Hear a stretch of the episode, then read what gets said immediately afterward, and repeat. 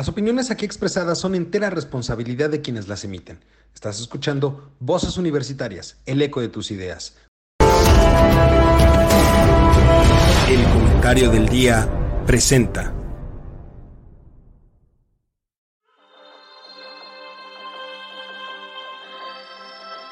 En una época donde el conocimiento y la información son fuentes de poder, se necesitan voces capaces de explicar el entorno, comprometerse con la verdad, representar el sentir de la sociedad y expresar la universalidad de pensamientos. Un espacio de análisis, opinión, debate y crítica de temas de actualidad sobre economía, tecnología, política, cultura, gobierno o sociedad. Bienvenido, esto es Voces Universitarias, el eco de tus ideas. Comenzamos. Hola, ¿qué tal? Muy buenas noches. Ya estamos arrancando esta nueva semana, ya estamos en su programa Voces Universitarias, el eco de tus ideas. Una semana más en la cual traemos, híjole, una cantidad de temas impresionantes. Está bastante surtidito lo que ha sucedido en este en esta semana eh, que termina y la semana pasada que termina, esta que empieza. Y por supuesto, para poder eh, comentar al respecto de todos estos temas, tengo a mis queridos amigos, compañeros y colegas. Ichel, ¿cómo estás? Muy buenas noches. Hola, muy buenas noches, Lalo. Buenas noches, Carlos. Este, bien, por acá todo bien. Muchas gracias. ¿Ustedes qué tal? Muy bien, muchísimas gracias. Qué gusto de tenerte por acá. Charlie, mi hermano, ¿cómo estás? Muy buenas noches. Hola, ¿qué tal? Muy buenas noches. Un gusto saludarlo, Ichel. Un gusto verte, Lalito. Qué placer. Eh, extrañaremos a, a Mario, pero bueno, este, él se lo pierde Sí, caray. Como dices, ni Obama. Ni Obama en esta mesa y quisiera tener esta mesa. En esta ocasión eh, le tocó a Mario este, pues, estar en la banca, ¿no? Eh, esta semana no nos acompañará, pero bueno, ya, ya, ya vendrá a echar el chisme la siguiente semana. Por vía de mientras, híjole, pues tenemos, tenemos bastantes temas por ahí, tenemos bastantes cosas eh, de qué platicar. Ha sido una semana, pues yo diría, no movidita, sino lo que le sigue, este, un poco para darle contexto a nuestros queridos eh, seguidores, a quienes nos ven, nos escuchan eh, cada semana, pues para que se den una idea de todo el tema. Pues tenemos, por ejemplo, eh, pues la visita de, bueno, no la visita, sino la participación de Andrés Manuel en la reunión de la PEC, donde se reunió con sus homólogos de Estados Unidos, de China, los más importantes, eh, las reuniones más importantes que tuvo. Por supuesto, también se reunió con el primer ministro de Canadá y con otros mandatarios, ¿no? Yo no me imagino cómo pudieron haber sido esas reuniones, pero, pero se reunió con ellos, ¿no? El caso es que estuvo por allá en, en la cumbre de San Francisco. Y también tenemos, por ejemplo, eh, la semana pasada se llevaron a cabo pues, los registros, por ejemplo, de Xochil Gálvez, en el PAN, en el PRI y en el PRD ya como precandidata del Frente Unido a la presidencia. Apenas ayer domingo se, dio, se llevó a cabo el registro de Claudia Sheinbaum, de la, de la científica corcholata predilecta del eh, hijo predilecto de Macuspana, el señor presidente. Eh, ayer se registró ya como precandidata única por parte de Morena para la presidencia de la República. También tuvimos ya este, los primeros las primeras declaraciones de Samuel García como precandidato de Movimiento Ciudadano, creo que ya lanzó de hecho ya por ahí su primer spot eh, de la precampaña. Eh, nos amanecimos entre viernes y sábado con noticias interesantes, como son, por ejemplo, la decisión del Frente Amplio por México, por el Frente Amplio en este caso por la Ciudad de México, de que Santiago Tabuada iba a ser su abanderado a la jefatura de gobierno, lo cual provocó la renuncia del alcalde de Coajimalpa, Adrián Rubalcaba, renuncia al PRI, eh, alegando obviamente que es un tema de Alito, que fue una traición por parte de Alito y demás. Eh, eh, también nos enteramos el viernes que renuncia Alejandro Murat al PRI, el exgobernador de Oaxaca, renuncia dando o argumentando que, pues bueno, la situación al, interior del partido se está yendo por otro lado, donde él no considera que es lo más adecuado y renuncia.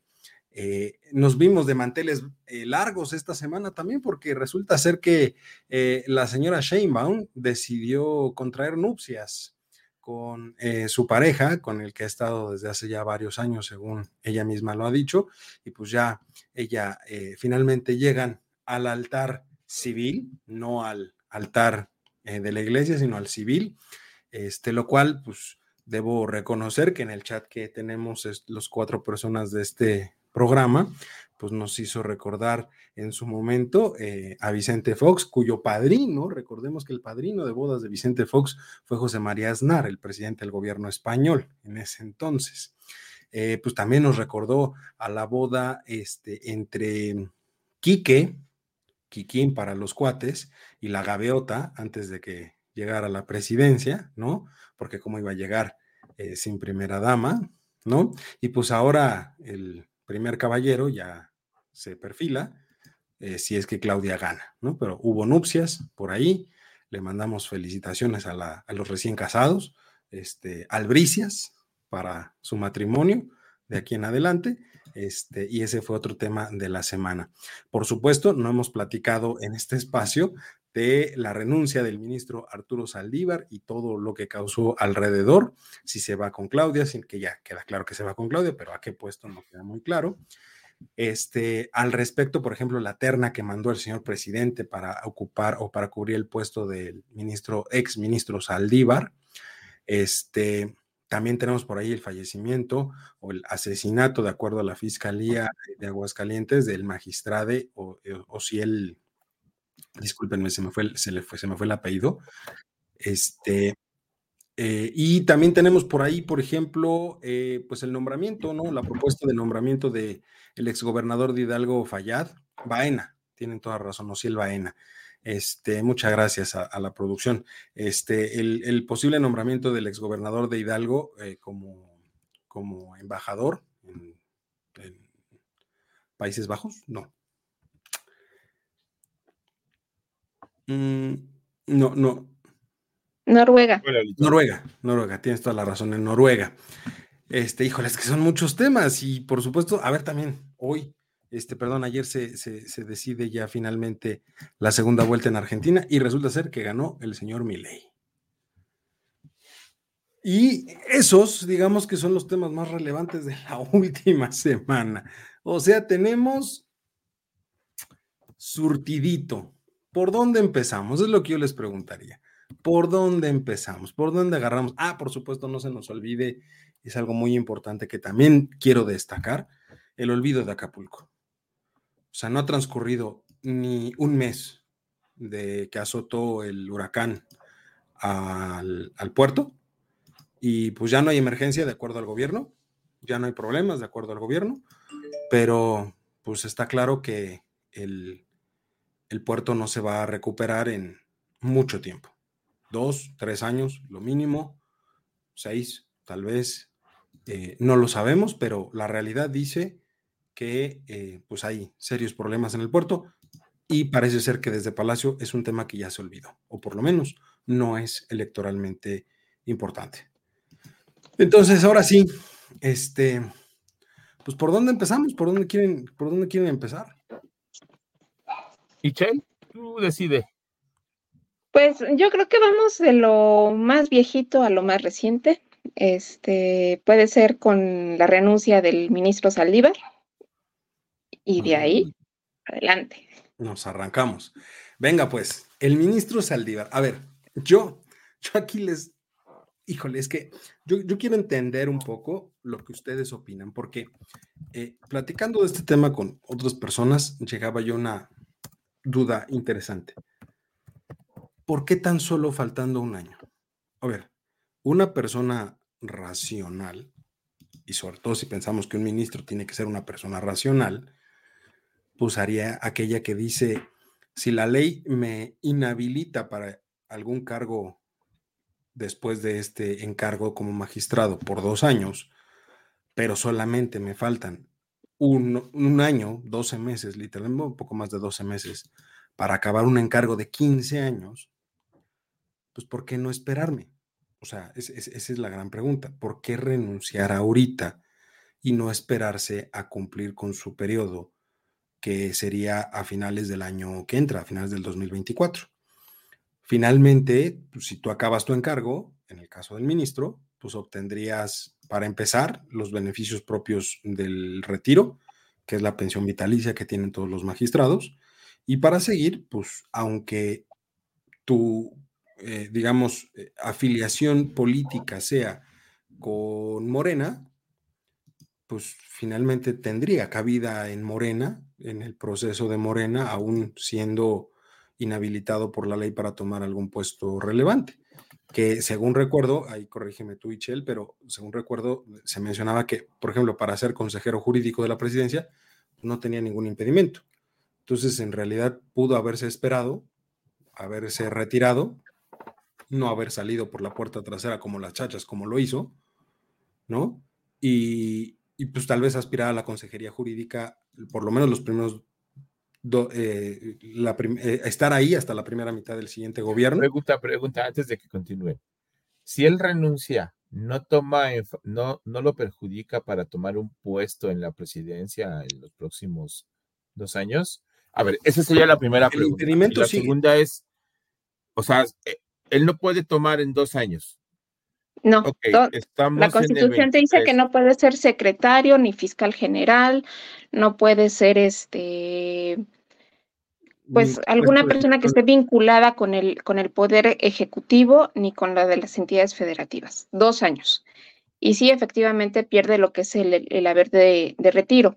Aquí yo lo que estoy viendo y bajo una serie de, de, elementos que se estuvieron manejando durante esa semana, fue una estrategia política. La primera tiene que ver con la oportunidad que tiene el actual presidente de nombrar un ministro de la Corte más durante su periodo, porque él ya no tendría ahorita ya por qué elegir a otro ministro, este, si Saldívar terminaba su, su periodo hasta el siguiente año. Entonces, ahorita se le está dando esa oportunidad al presidente de nombrar una nueva terna y eventualmente. ¿Mande? Habría nombrado cinco en su gobierno. Cuatro. Con él, cinco. Porque es la sustitución de este género Luna, la, dos que sí fueron por este. Medina Mora. Medina Mora. Medina Mora, perdón. Medina Mora y dos que sí fueron este. ¿Cómo se llama? Las, las que le tocaban, que es la de Margarita Fayat y la de este. Se me va el nombre, es un nombre. tengo Lorena Ortiz, Margarita Ríos Fayat, Yasmín Esquivel y Juan Luis González Alcántara. Lleva cuatro. Y, esta, sustitución serían cinco. Será el quinto, ajá. Sí. Bueno, pero esta ya, o sea, ahorita llevamos cuatro, ¿eh? No confundamos. Cuatro. No, por eso, o sea, pero él normalmente tendría la facultad de nombrar cuatro. Es lo normal en un sexenio, pues. Bueno, ni, ni, ni cuatro, ¿eh? Le tocaban tres. Tres. Tres. Tres. Porque eh, fue extraordinario lo de Medina Mora. Así es. De Eduardo Medina Mora y en este caso la renuncia de Saldívar. Entonces le, dieron ahí dos elecciones más, de los cuales, pues en realidad los podemos quitar, ¿no? Porque son los dos que dice que le salieron progres, ¿no?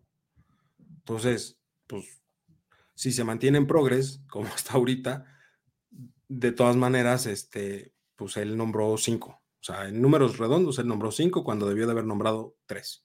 Tres. Así es. Y la otra situación es, eh, se está manejando el hecho de que para lo primero que va a hacer esta Claudia Sheinbaum en caso de ganar la presidencia es impulsar una reforma constitucional al este, apartado de la, del Poder Judicial, en donde se reconfiguraría todo lo que sería la, la estructura de, de, la Suprema Corte de Justicia de la Nación, convertirlo en un tribunal este, constitucional y que bueno, eso cambiaría completamente la dinámica que se ha mantenido con el Poder Judicial desde 1994, cuando Ernesto Cedillo Ponce de León, como presidente de la República, eh, disminuye el número de ministros, porque antes se tenían 26, ahora tenemos 11, quita lo de los nombramientos vitalicios, los establece de manera escalonada por 15 años. Entonces, eh, se habla de que quien estaría haciendo esa reforma precisamente sería este Saldívar. Entonces, por eso es que lo necesita en su equipo de, campaña para impulsar esta reforma constitucional. Pero no, no, no es un poco absurdo. A, ver, Charlie, yo, quiero ver tu, tu, punto de vista, porque a mí se me hace absurdo. O sea, lo quiere para armar la propuesta, pero estamos de acuerdo que para armar una propuesta, pues no necesitas estar en el reflector. O sea, bien pudo haberse quedado un año como ministro todavía y haber apoyado, ahora sí que debajo del agua, la, eh, la estructura de la propuesta. O sea, no tenía por qué renunciar. A ver. Primero, espérame. Y segundo, él sí podía acceder a la este, eh, Consejería Jurídica de la Presidencia, que no es un puesto que le impidiera legalmente o que estuviera impedido legalmente para tomar.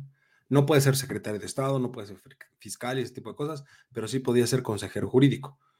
Si se jubilaba dentro de un año, pues finalmente, pues me jubilo dentro de un año y aunque tengo que esperar dos años para cualquier otro puesto, pues podía acceder inmediatamente a la consejería jurídica. A, ver, algo huele mal.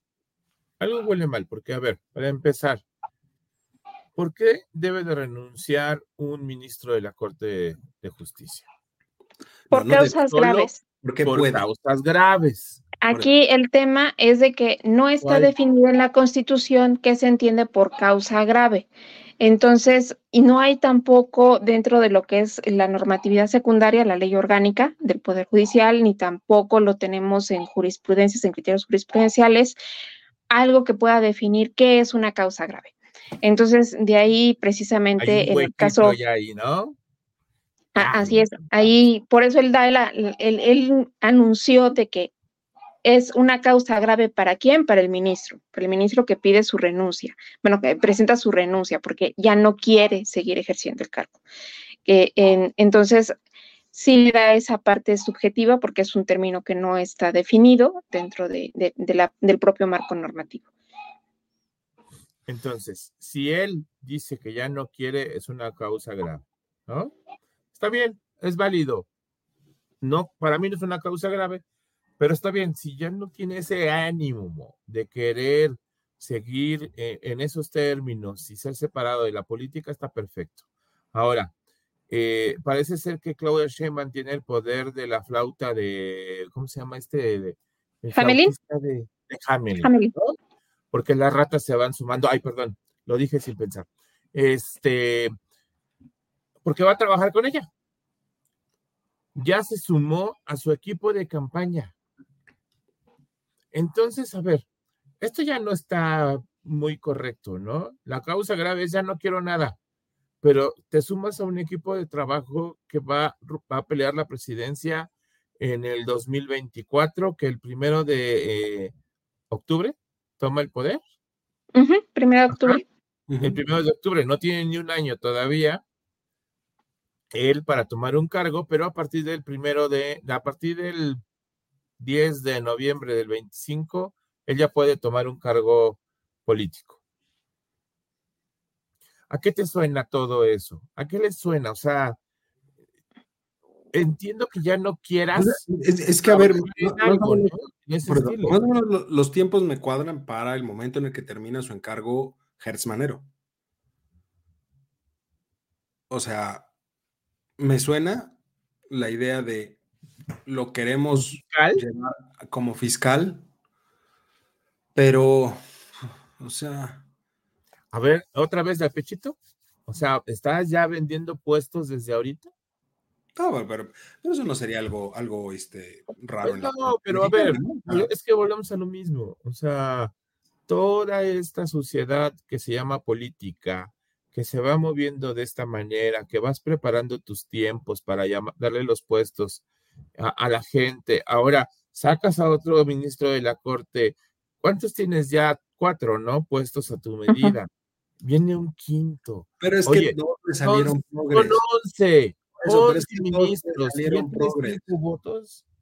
Por eso, Charlie, pero entiende que dos le salieron progres y él, a él está preocupado por eso, porque dos se le revelaron, o sea, le mordieron la mano ya que les dio de comer. Qué bueno, porque quiero que entiendan que la Suprema Corte de Justicia es independiente, no debe depender del presidente. Él los pone, pero, no le deben de lamer la mano. ¿Quién dice, Charlie? El hombre es la esperanza de México, el viejito, es, es el rayo de luz. que ilumina el final del túnel. Y tú se pelea con medio mundo. A ver, ¿qué le dijo al presidente electo de Argentina? ¿Que era un qué? Espérame, espérame, todavía no llegamos ahí. No, no, no, todavía. no nos saltemos temas porque si no, no bueno, Pero a ver, dejemos al viejito de lado. Ya llevamos entonces volvemos a lo mismo. Si te fijas, están volviendo a acomodar sus piezas como ajedrez. O sea, vente y te esperas para el puesto de. O sea, ya lo engatusaron, sacaron a alguien de la Suprema Corte de Justicia y van a colocar a alguien de su eh, de sus equipos, de sus huestes, como lo quieras. Ahora, no me vayan a mencionar la quinteta o la tercia que van a presentar, por Dios. O sea, pues es que precisamente de ahí es el poner a piezas ya en este cierre de, gobierno que puedan estar garantizando precisamente que algunas resoluciones sean favorables a los intereses del presidente. A mí, sinceramente, me llamó mucho la atención es de que las tres personas que, las tres mujeres que nombró, son tres mujeres que abiertamente han declarado su simpatía política hacia este, el partido gobernante. Y no solo declarado, Ichel, no solo declarado, acordémonos del video de la, de la consejera jurídica donde dicen Andrés Manuel y, y brinca y aplaude y hace un, o sea, eh, eso es una expresión de fanatismo, ¿eh? Ojo, es una expresión de fanatismo. Y, es que realmente quien debe de estar en la Suprema Corte de Justicia, con los requisitos que te pide la propia Constitución, que en muchos aspectos también llegan a ser bastante subjetivos, lo que se espera es una persona imparcial e independiente y alguien que tiene una afiliación política. Sin duda no es ni imparcial ni es independiente. ¿Por qué? Porque se mueve bajo un contexto político. Entonces, y amén de que, bueno, pues estas tres este, mujeres no se han desempeñado dentro de lo que es la carrera judicial. Yo no llegaría al extremo de poner dentro de los requisitos eh, para ser ministro de la Corte que necesariamente tienen que ser este, personas que vengan de, de carrera del Poder Judicial, sino que cuando menos su función esté relacionada con movimientos dentro del Poder Judicial, que sepan cómo es el Poder Judicial. ¿Por qué no, no, no cerrarlo en ese, en ese coto? Porque precisamente fue parte de lo que quitaron con la reforma de 1994, el que circulaba la misma gente. Puede, haber un jurista muy reconocido, muy valioso, cuya experiencia puede aportar muchísimo a la Suprema Corte y es válido, pero ojo, Así estamos hablando de un jurista que se ha dedicado tal vez y vámonos a los extremos, o sea, ni siquiera una carrera como tal, puede haber sido investigador, este, eh, constitucionalista, investigador, este, eh, experto, no sé, o sea, puede ser una persona que a través de la propia academia, de la propia este, investigación, pues tiene algo que aportar de manera importante a la corte. No estamos cerrados a eso. El tema está. Sí, y, la propia constitución lo, lo, prevé, porque no lo, no, no lo cierra un tema de que tiene que ser alguien del, del, Poder Judicial. No, está abierto a quienes cumplen con los requisitos, pero eso sí, que se espera, pues que sean las personas con debida probidad, que sean imparciales, que sean independientes, y eso viene en, el texto constitucional. Y las tres personas que, que no, que, que vienen en la, en, la, en la terna no lo son. O sea, y además el vínculo familiar que tienen con funcionarios, tanto del gobierno local como con el gobierno federal. Entonces, eso habla todavía aún más de la carencia de independencia.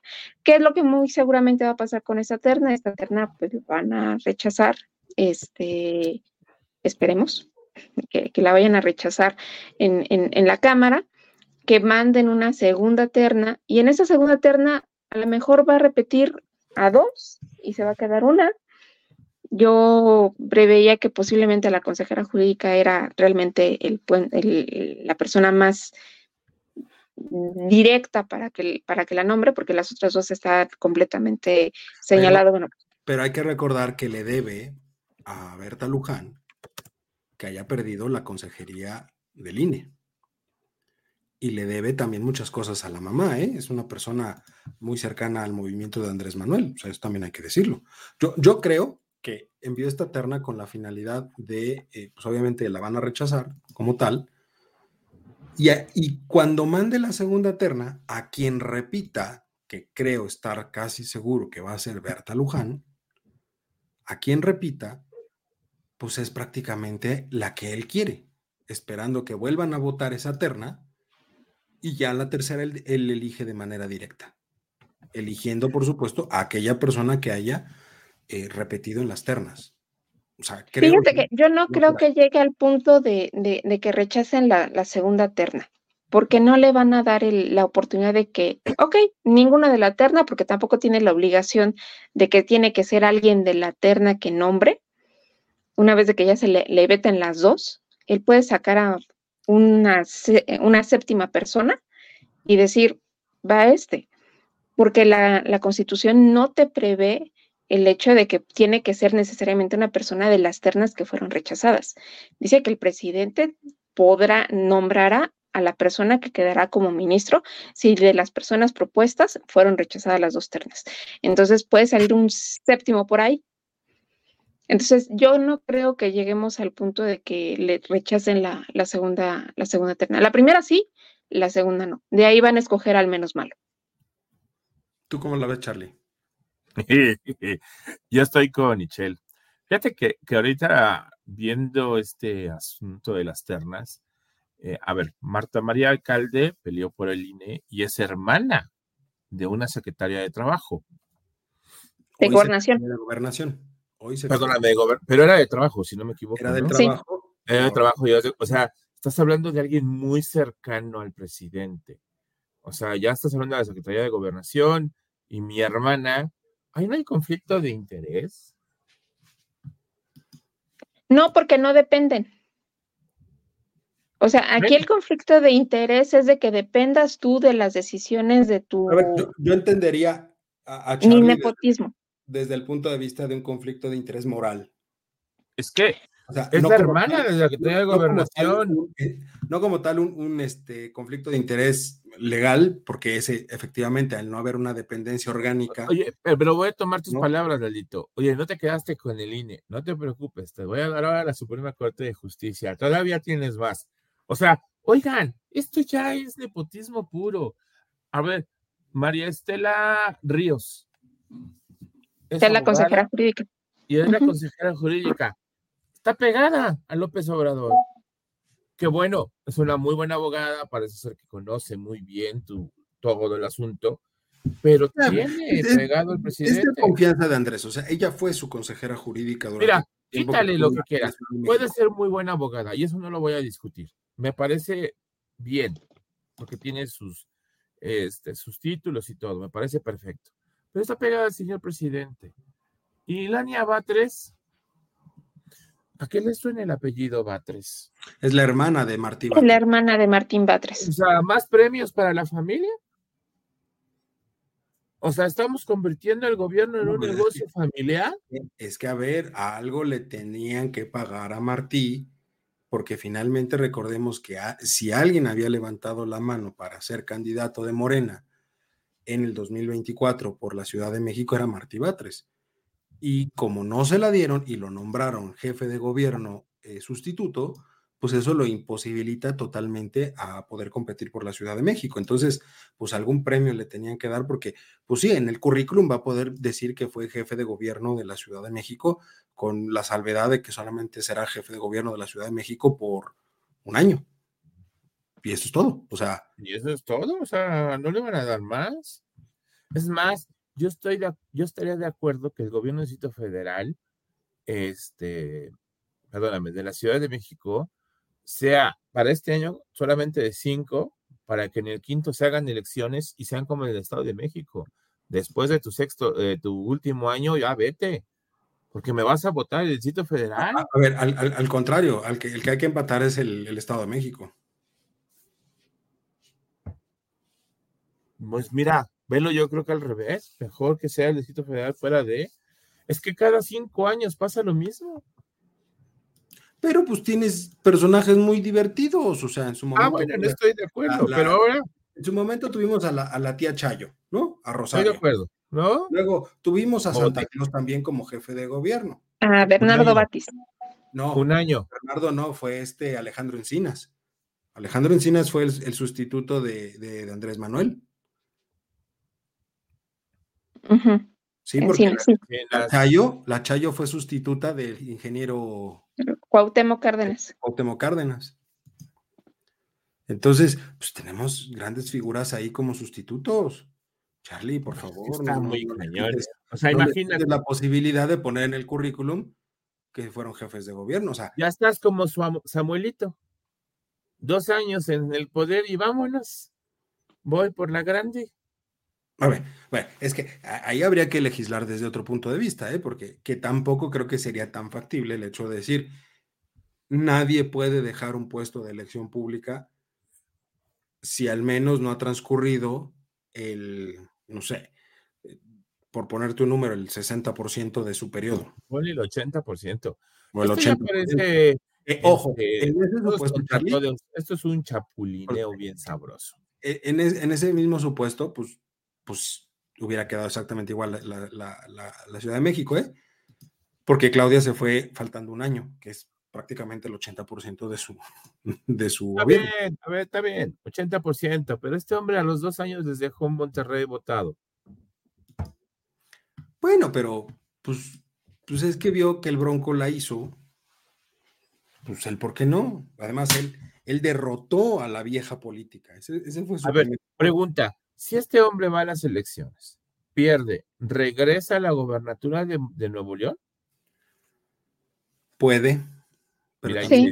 dijo que sí. Podría impedírselo el, el, Porque, a ver, fue licencia definitiva no es provisional, porque hay un gobernador interino.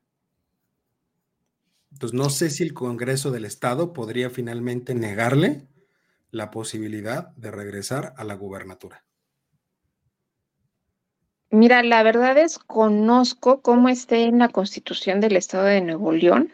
Lo que sí no creo que haya algún antecedente de alguna situación similar, pero de que él se va con la tranquilidad de que en caso de perder, que es lo que más seguramente va a pasar, pues este, va a retomar su, posición para gobernador de, Nuevo León. Aquí la, la principal este, queja que los ciudadanos de Nuevo León tienen precisamente es que pues, nada más va a ir a hacer el ridículo, va a ir a quitarle el espacio a personas que realmente merecen votos. a, menos, a menos, ojo, que ya tengan negociado por ahí alguna, este, algún puesto importante, ¿no? Alguna Secretaría de Estado. o algo por el estilo, porque finalmente pues puede decir, también ya perdí, pero al final va a decir, pues me sumo a la fórmula ganadora y me están ofreciendo esto, entonces por el bien de México, y ya no se mete en broncas y no regresa a Nuevo León. Entonces ni se tiene que ir a pelear. ¿Le convendría por su partido? Pues le conviene a él, deja tú su partido, le conviene a él porque mantiene un fuero. Entonces, si en Nuevo León se ponen locos y le quieren hacer algo, él tiene fuero. Entonces, ¿cuál es el problema? O sea, fue, ¿va a ser el ridículo? Sí, pero tiene posibilidades de salirse, por supuesto. A ver, si lo dan en una Secretaría de Estado, pues va a tener fuero y puede hacer lo que se le dé la gana. Si decide regresar y puede regresar, pues de todas maneras, estando en el gobierno de Nuevo León, pues va a ser de los gobernadores consentidos, si es que gana Claudia, porque finalmente les ayudó a ganar quitándole votos al frente.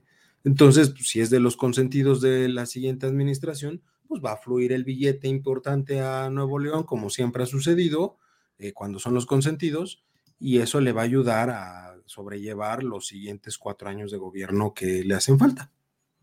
O sea, de que creo que amarró bien su participación, eso sí, de que va a ser el ridículo, no tengo duda, pero creo que inteligentemente amarró su participación como para no tener problemas. Tan es así que inclusive va a dejar a la esposa en una senaduría. Entonces, él como secretario de Estado, como gobernador, la esposa como senadora, pues, pues ya amarraron ahí. Eh, me da mucha risa su spot, ¿no? Este, aparece la primera frase que dice, dicen que soy un meme. Así de simple y así de llano pues mm, lo dicen y lo confirmamos, ¿no? Cada día, pues sale a hacer el ridículo, pues ¿qué quieres que haga? La misma gente lo eh, estaba revisando ahorita en conforme al artículo 90 de la Constitución Política del Estado de Nuevo León. No es cierto, es el 89. El 89 dice que si la licencia fuera por más de 30 días o en caso de impedimento del gobernador debidamente comprobado, el Congreso la Diputación Permanente en su caso nombrará a ciudadano que se encargue interinamente del Poder Ejecutivo, pero sigue siendo una licencia. Nada más aquí la, la, la, situación es la temporalidad. Entonces, sí podría estar regresando sin ningún problema a la, gobernatura. Y ya quitado el, el porque había nombrado el Congreso del Estado a un gobernador interino que había sido el presidente del Tribunal Superior de Justicia Administrativa ya lo impugnaron, ya lo quitaron, entonces ahorita toda este, no, no ha salido alguna noticia o no he visto yo alguna noticia de que hayan nombrado ya alguno este, el, el Congreso, entonces estaremos como que se espera del gobernador interino. La verdad es que prisa no les corre, mientras tanto el secretario de gobierno se queda como encargado del despacho, es el que lleva ahí. Entonces, pues, a ver, Nuevo León es pecata minuta, diría yo, en, esta situación, ¿no? O sea, ya vimos, va, a echar relajo, va, va a estar buenas sus vacaciones, ¿no? Las de él y de su esposa, porque se van a dedicar a lo que realmente les gusta, que son las redes sociales, a salir, a bailar, a cantar, ¿no? Y pues finalmente yo no veo una candidatura que le pueda dar más, por mucho, así ya muy, muy, muy inflado, este, 10 puntos, y ya me estoy yendo muy, muy, muy inflado, ¿eh? muy inflado, 10 puntos porcentuales a nivel nacional. Entonces, habrá, habrá que esperar a ver ahí finalmente qué, qué pasa y, qué se decide con eso, ¿no? Este, y en este mismo tema de, de los candidatos y todo, una duda, Xochitl metió la pata, hay que decirlo tal cual, metió la pata en la semana eh, cuando se registra eh, eh, con los tres partidos, ya está registrada con el PRI, ya está registrada con el PAN y ya está registrada con el PRD. Pero en una de esas conferencias de prensa que tanto dio, mete la pata y dice que Alito es un mal priista. Se arma el irigote, pero sin embargo recula al otro día, que es lo que correspondía finalmente, ¿no? De decir, pues no, a ver, Alito es un hombre de mira, es un hombre de altura, va a estar muy bien en el Senado, o sea, ya dejó ver por ahí que, que se va al Senado este, Alito, que se va a hacer el premio que él va a tener, ¿no? Este, pero el frente esta semana, además de la pifia de Xochitl, pues este, tuvo por ahí el otro enfrentamiento en Ciudad de México, con la renuncia de Adrián Rubalcaba, precisamente por el nombramiento de eh, Santiago Taboada como candidato a la Ciudad de México del Frente. ¿Cómo ven eso? Porque, pues, o sea, refleja una ruptura importante al interior del Frente. Pues yo más bien veo la, ruptura al interior del, PRI, como lo comentamos la, la semana pasada, este, el PRI Ciudad de México realmente no tiene representatividad dentro de la Ciudad de México. Es, es un partido que poco, poco ha ganado durante todos estos 30 años de, elecciones en, la Ciudad de México. Y más bien yo veo el tema de la renuncia de, del delegado de, de Coajimalpa como un tema más bien de la misma inercia de la falta de identidad con el liderazgo de este alito, con, este, con este alito, ¿no? Entonces, realmente es una ruptura del PRI, es, se está desgajando el PRI, y entonces, ¿cuál es el capital político que realmente el PRI va a estar aportando al, a este, al, Frente Unido de, por, por México? Entonces, hay realmente el, que está poniendo el, el, problema para Xochitl Galvez en, en, una campaña es la falta de liderazgo de Alito Morales. Yo ahí es lo, Moreno, es lo que yo, yo veo de, esa parte. Tú, Charlie, ¿cómo lo ves? ¿El tema es del PRI? ¿El tema es del frente? ¿O, o qué onda?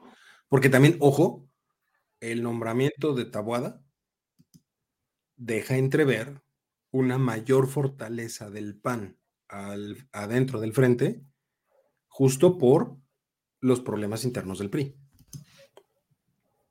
Mira, eh, para empezar, PAN y PRI se han unido en los últimos años, pero la verdad es que son diferentes. O sea, cada uno tiene sus propias tendencias y lo que Xochitl hizo fue pues, hablar con la honestidad que ella siempre le caracteriza, ¿no? O sea, no creo que haya sido un lapsus brutus o un brutus lapsus, yo no creo. Yo lo que creo es que sí dijo lo que siente, lo que piensa. La, traición al Ojo, ¿eh?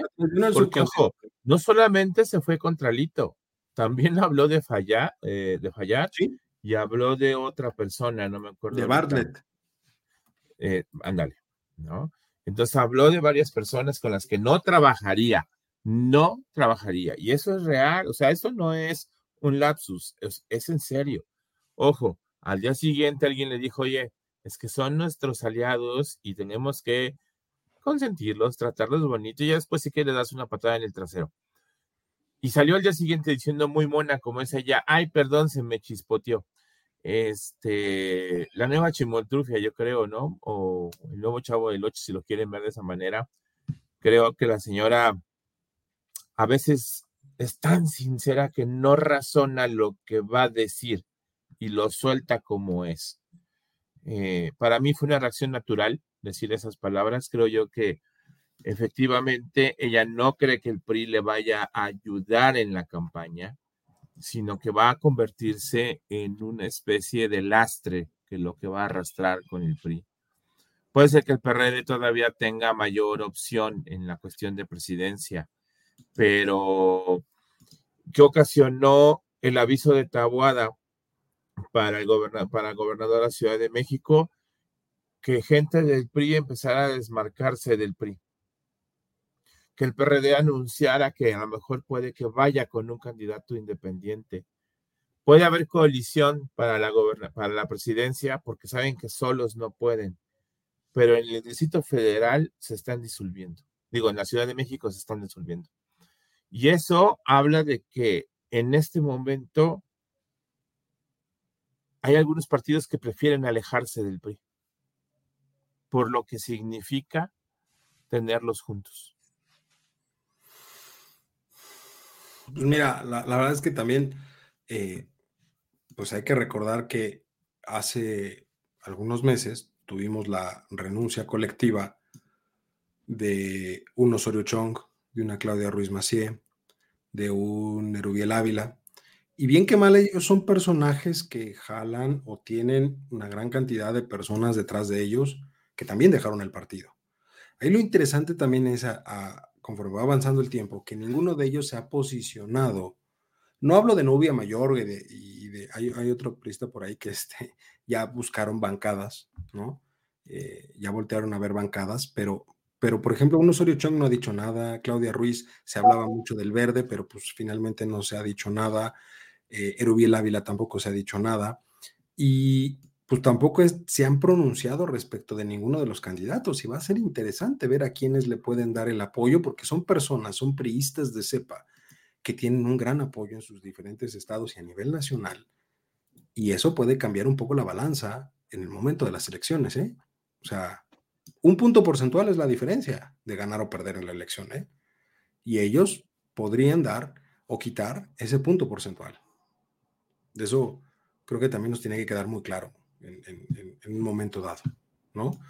Este, pero, pues en ese aspecto, eh, pues les están dando también sus premios de consolación, ¿no? O sea, finalmente todo lo que está pasando hay un premio de consolación. El ejemplo más claro, pues lo tenemos con Fayad, que se va de este, embajador. Pero a mí la otra duda que me surge y les quiero preguntar, también relacionado con todo este tema, es ¿qué ganó Murat con renunciar ahorita? O sea, ¿cuál sería la ganancia de Alejandro Murat de renunciar ahorita? O sea, si quieres pegarle más al PRI, pues te esperas a principios de año, porque estamos prácticamente a la vuelta de la esquina de que todo esté cerrado y muerto, ¿eh? O sea, ya empezaron las precampañas, pero es un mes de precampañas. A mitad de diciembre se bajan las cortinas y todo el mundo se va a festejar y todo el mundo se olvida de la realidad política de este país hasta la segunda semana de enero, incluidos nosotros, que nos iremos de vacaciones, ¿no? Pero, pero este, independientemente de eso, pues, ¿qué gana Alejandro Murat, que es el otro que anuncia su renuncia en este fin de semana? Pues mira, si vemos el anuncio que difundió a través de la red social X, eh, él hace el planteamiento de una nueva corriente política en donde pues converjan pues ciertos valores que él impulsó en su momento como gobernador del estado de Oaxaca y que a su consideración, pues son de los que se han ido perdiendo por parte de, del PRI, ¿no? Entonces, eh, muy seguramente no es tanto como para que contiendan en estas elecciones para presidencia, pero sí una conformación de, otro, de otro grupo político. Se hablaba por ahí de que eh, precisamente estos liderazgos que tú mencionabas de Osorio Chong, de esta Claudia Ruiz Massieu, de Rubiera Ávila, este, ya están dentro de esa, de esa, de, esa línea. Entonces, yo creo que es crear otra fuerza política que podría estar eh, buscando su registro para la siguiente elección. Pero pues si esas vamos, la verdad es que habría muchos otros partidos nuevos. O sea, Marcelo podría ir con su asociación a crear un nuevo partido, o sea, ya que se haya quitado. No, pero ya él dijo que no, que él era de, Pero ya quitándose el lastre de la elección y el lastre de Andrés Manuel, porque Andrés Manuel ya no sería el presidente, pues finalmente puede buscar romper con Morena y armar su propio partido. Eh, Murat puede hacer lo mismo, Osorio Chong puede hacer lo mismo, o sea, lo cual nos configuraría a lo mejor tres, cuatro partidos nuevos en ese sentido para el próximo sexenio. No sé, o sea, no, sé qué tan válido o sea, porque también me gustaría que en algún momento platiquemos sobre el sistema electoral mexicano, porque creo que eh, es un sistema, eh, es bueno. y vencerás. Es, bueno, pero, pero creo que es un sistema que necesita perfeccionarse ya después de estos 20 años que lleva funcionando. O sea, porque recordemos que pues el, el, entonces IFE nació con la reforma del 97 también, ¿no? Eh, y pues realmente empezó como que a funcionar de manera importante en el 2000, con, la alternancia que hubo en el poder ahí. Y pues llevamos 23 años que es un sistema que ha aguantado, que ha resistido y que ha, logrado, eh, digamos, potenciar la, democracia mexicana. Pero como todo en esta vida, pues es perfectible. Y creo que llegamos ya a un punto donde tendríamos que analizar la pertinencia de, de, modificar o, de revisar el sistema electoral mexicano, porque pues tenemos muchos partidos que a lo largo del tiempo se han creado y como se crean, desaparecen. No, o simplemente ya es la antesala de la desaparición de los partidos tradicionales con los que hemos estado creciendo. O sea, eh, cuando fue la primera derrota electoral del PRI en la presidencia con la alternancia con Vicente Fox, pues se habló mucho del desgajamiento del PRI en, esa época. Desgajamiento que pues, duró durante 12 años y que posteriormente tuvo un resurgimiento con la figura de Enrique Peña Nieto. Sin embargo, pues todos los escándalos de, corrupción y de este, tratos turbios que, en su momento se tuvo en ese, en ese gobierno, pues de nueva cuenta pues se vuelve a marcar al PRI de que pues era el mismo viejo PRI, nada más que con una carita bonita. Entonces, en, ese sentido yo creo que más bien va, va a cambiar la estructura de partidos a, lo que a lo que normalmente estábamos acostumbrados, ¿no? Pues totalmente. Este, oigan, ahora sí. Eh, el hijo predilecto de Macuspana en San Francisco, con Biden, con Xi Jinping, con otros líderes eh, mundiales, a un año de distancia de haberle hecho el primer feo a Biden por no haber invitado a Cuba, Nicaragua y Venezuela, pero pues esta vez sí fue. ¿Cómo vieron? ¿Qué, qué opinan de eso? Charlie, ¿cómo, ves? el, señor presidente en una de sus pocas y muy contadas, creo que con los dedos cuento el número de veces que ha ido un evento así. Ha salido de México, ¿no? Ha salido de México. Fíjate que de lo que se dio a conocer primero con China. Eh, en esa junta se habló de fentanilo, cómo evitarlo, cómo trabajar juntos para realizar esa, ese trabajo en conjunto para evitar que llegue fentanilo a México o los precursores del fentanilo, más que el fentanilo como tal, los precursores. Eh, se habló también del apoyo que le va a dar al puerto de Acapulco, comprando algunas cosas, me parece, eh, los empresarios chinos, y sobre todo también de las empresas del nearshoring que van a eh, que vienen precisamente de China hacia México. Eh, muy importante tener ese tipo de relaciones, China, pero también preocupantes, porque China es un socio comercial en este momento de Rusia, si no me equivoco y están generando ahí una muy buena relación. Por eso, también para Biden era importante sentarse, platicar con eh, López Obrador, y no solamente del tema, porque seguramente lo tuvieron en la agenda del fentanilo, sino también de la eh, situación de inmigrantes eh, que pasan por el país. Fíjense que hace unos días andaba por el centro y nunca me había topado un asentamiento en el Distrito Federal de Inmigrantes. Es una tristeza ver la cantidad de gente que está hacinada, porque no puedo decirle viviendo en las calles, sino está hacinada en unas esquinas. Eh, y tú dijeras, bueno, son adultos. No.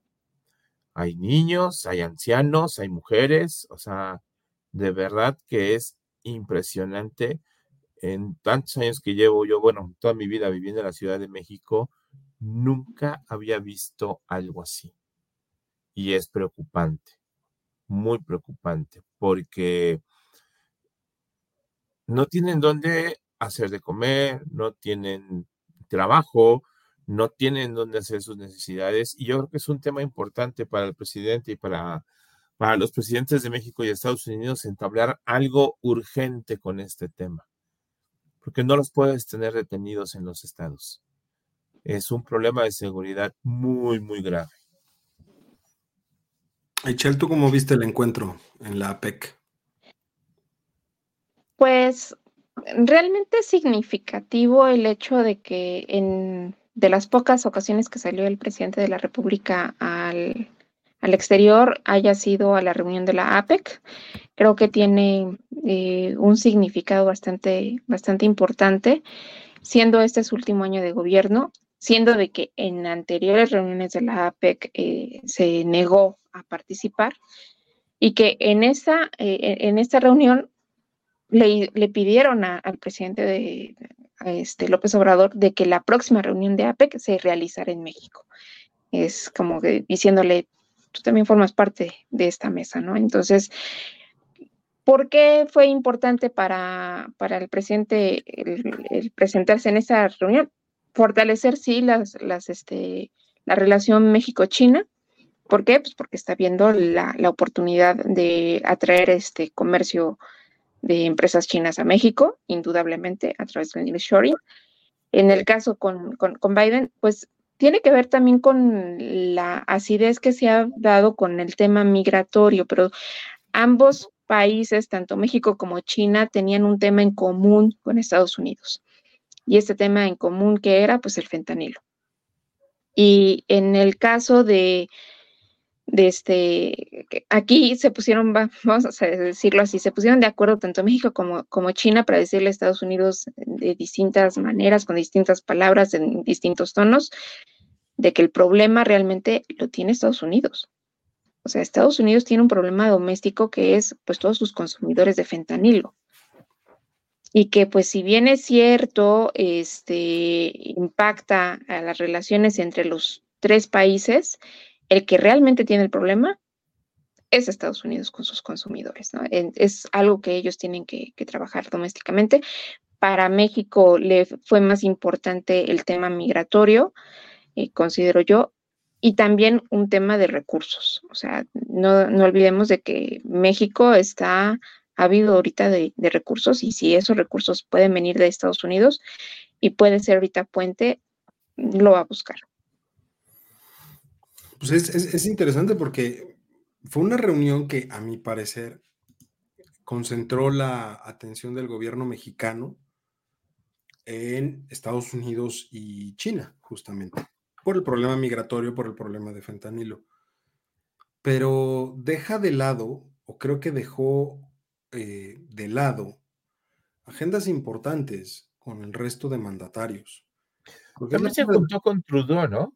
Se juntó con Trudeau, pero, pero vamos, o sea, vas y te juntas pues, con, con, quien tienes los, los, intereses más importantes, Estados Unidos, China, Canadá, porque es nuestro socio comercial, no hay de otra, ¿no? No sé si se haya tocado el tema, por ejemplo, del maíz transgénico, que es importante, porque ya estamos en el panel eh, que Estados Unidos levantó en contra de México, y, y si perdemos, pues vamos a pagar con aranceles, ¿eh? Entonces, o sea, es, un tema interesante por, por, la cantidad de exportación que hay de maíz, o sea, para empezar, y no sé si se tocó el tema. Pero además creo que quedó a deber el hecho de que en este sentido que tiene el presidente, que tiene Andrés de, de decir solo algunos son mis cuates en Sudamérica, pues como que dejó de lado, o sea, me hubiera gustado ver, obviamente sé que no, no iba a aceptar a Dina Volarte, ¿no? y, de hecho la, la, pelució, la vio de, lejos porque él no la reconoce como presidenta, ¿no? A la de Perú. A la de Perú. Eh, y él es persona no grata en Perú. Entonces, este, pues, pues finalmente ahí como que, pues era el momento también de, limar algunas asperezas, no lo hizo.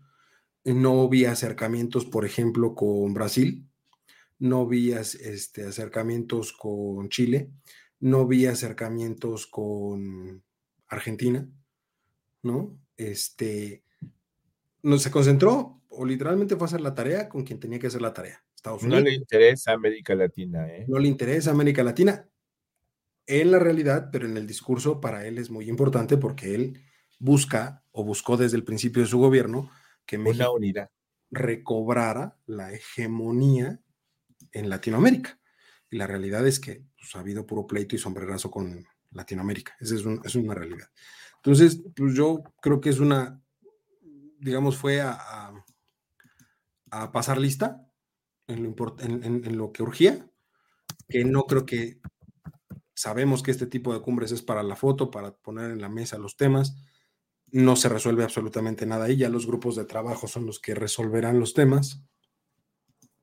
Pero tampoco quedó claro pues cuáles son los siguientes pasos a seguir. O sea, fue una reunión, se habló de esto, se habló de aquello, pero no se dio a conocer cuál es la estrategia a seguir para ver lo de los precursores del fentanilo, no se habló de cuál es la estrategia a seguir para la, cuestión migratoria. Y pues finalmente ambos mandatarios, ambos mandatarios se concentraron tanto México y Estados Unidos, México y China, en decir, pues bueno, ya este, se empezará a trabajar con eso y pues, los grupos de trabajo pues empezarán. O sea, la, relación bilateral México-Estados Unidos tiene punto central en la cuestión migratoria y en el fentanilo. ¿Cuándo van a empezar? Pero, ¿sabes cuál creo que yo sería la, agenda que no se hace visible? Yo creo que ese es el, tema más importante. Eh, no sé si recuerden que antes de que fuera el juicio de este que hace ratito dije el nombre, eh, García Luna. De Genaro García Luna. De Genaro García Luna, este, hubo una reunión con el presidente de México y Biden, el presidente de Estados Unidos, y se establecieron ciertas dinámicas. Y en una segunda ocasión, este, que hubo una reunión con, con Biden, entonces hubo una extradición importante a Estados Unidos. Entonces, podemos esperar en los próximos días a lo mejor algún tema que tenga que ver con el narcotráfico y que va a ser un pago de una cuota a un favor que seguramente se le estará haciendo al gobierno mexicano en, en alguna línea. Puede ser lo del maíz transgénico, ¿eh? yo no lo veo tanto como con el maíz transgénico, yo más bien yo lo veo con aspectos de interés del, presidente en lo personal, hacia sus colaboradores, a sus cercanos, hacia la gente que ya está siendo señalada por las autoridades estadounidenses, por supuesto. que son de origen mexicano. Por supuesto. Oigan, pues ya, ya se nos acabó el tiempo, nada más este, nos quedaron ahí en el tintero algunos temas todavía. Nada más de manera rápida, este, ¿alguno fue invitado a la boda de la corcholata científica? ¿No? No. ¿Ninguno? Entonces no podemos dar el chisme completo de cómo estuvo la boda. Este, solo sabemos que sacaron fotos y, que ya está casada, ¿no? Este, y para redondear nada más de manera rápida, para el próximo programa a lo mejor meternos un poco más al tema, gana mi ley. ¿Qué opinan de mi ley? Nada más de manera muy rápida, un minuto. Es eh, antisistémico, vas a barrer completamente con la estructura de, este de Argentina. del kirchnerismo. Eh, lo que sí, a ver si no le pasa lo mismo que con Fernando de la Rúa mucho ruido, pocas nueces y al final de puesto. Él dijo que iba a eliminar el Banco Central de Argentina e iba a dolarizar el país al tiempo, al tiempo, porque tienen una inflación, híjole, enorme, enorme. Si nosotros nos quejamos, ellos deben de estar peor.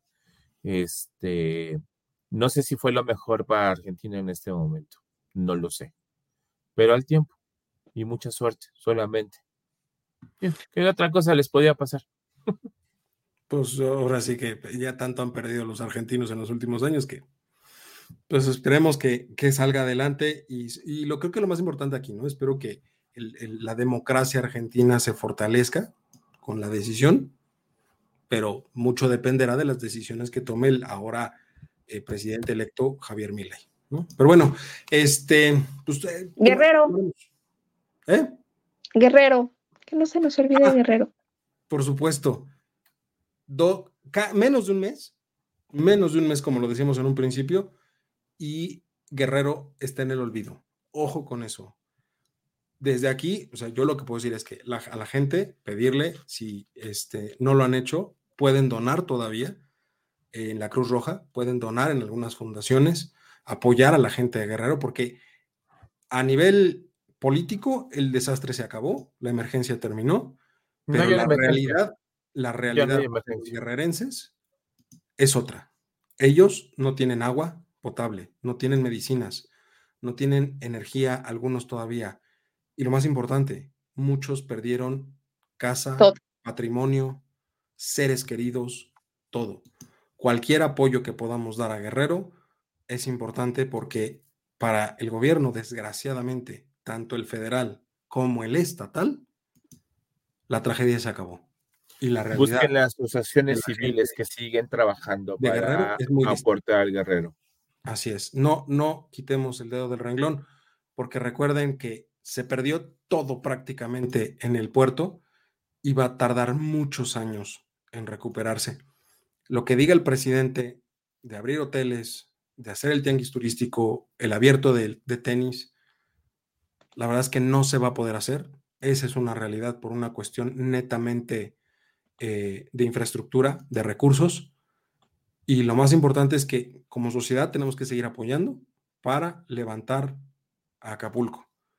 Lejos del tema turístico, es un tema humanitario por las personas que perdieron todo, incluyendo familiares, y que merecen eh, ser escuchados y ser apoyados. No olvidemos a Guerrero, y es algo que estaremos recordando en este programa cada semana, porque si al gobierno se le olvidó, nosotros sí tenemos memoria. Por vía de mientras, tengan un excelente cierre de lunes, una excelente semana. Charlie, muchísimas gracias. Y Chel, muchísimas gracias. Y sobre todo, que nos ve y nos escucha cada semana. Ya pusieron ahí las redes sociales, los demás programas. Síganos, escúchenos, apoyen al sitio también si pueden. Apoyen a Guerrero, apoyen el sitio, se les agarrará se les agradecerá mucho. Y pues nada, nos vemos, nos escuchamos la próxima semana. Cuídense mucho. Nos vemos, Oye, oye, ¿te gustó la emisión? Entonces, no te la puedes perder la siguiente semana. Y recuerda que puedes escuchar este y otros programas en nuestra página oficial, comentariodeldia.com y en las plataformas de Spotify, Apple Podcasts y Amazon Music suscríbete y síguenos de cerca en todas nuestras redes sociales. No olvides darle me gusta.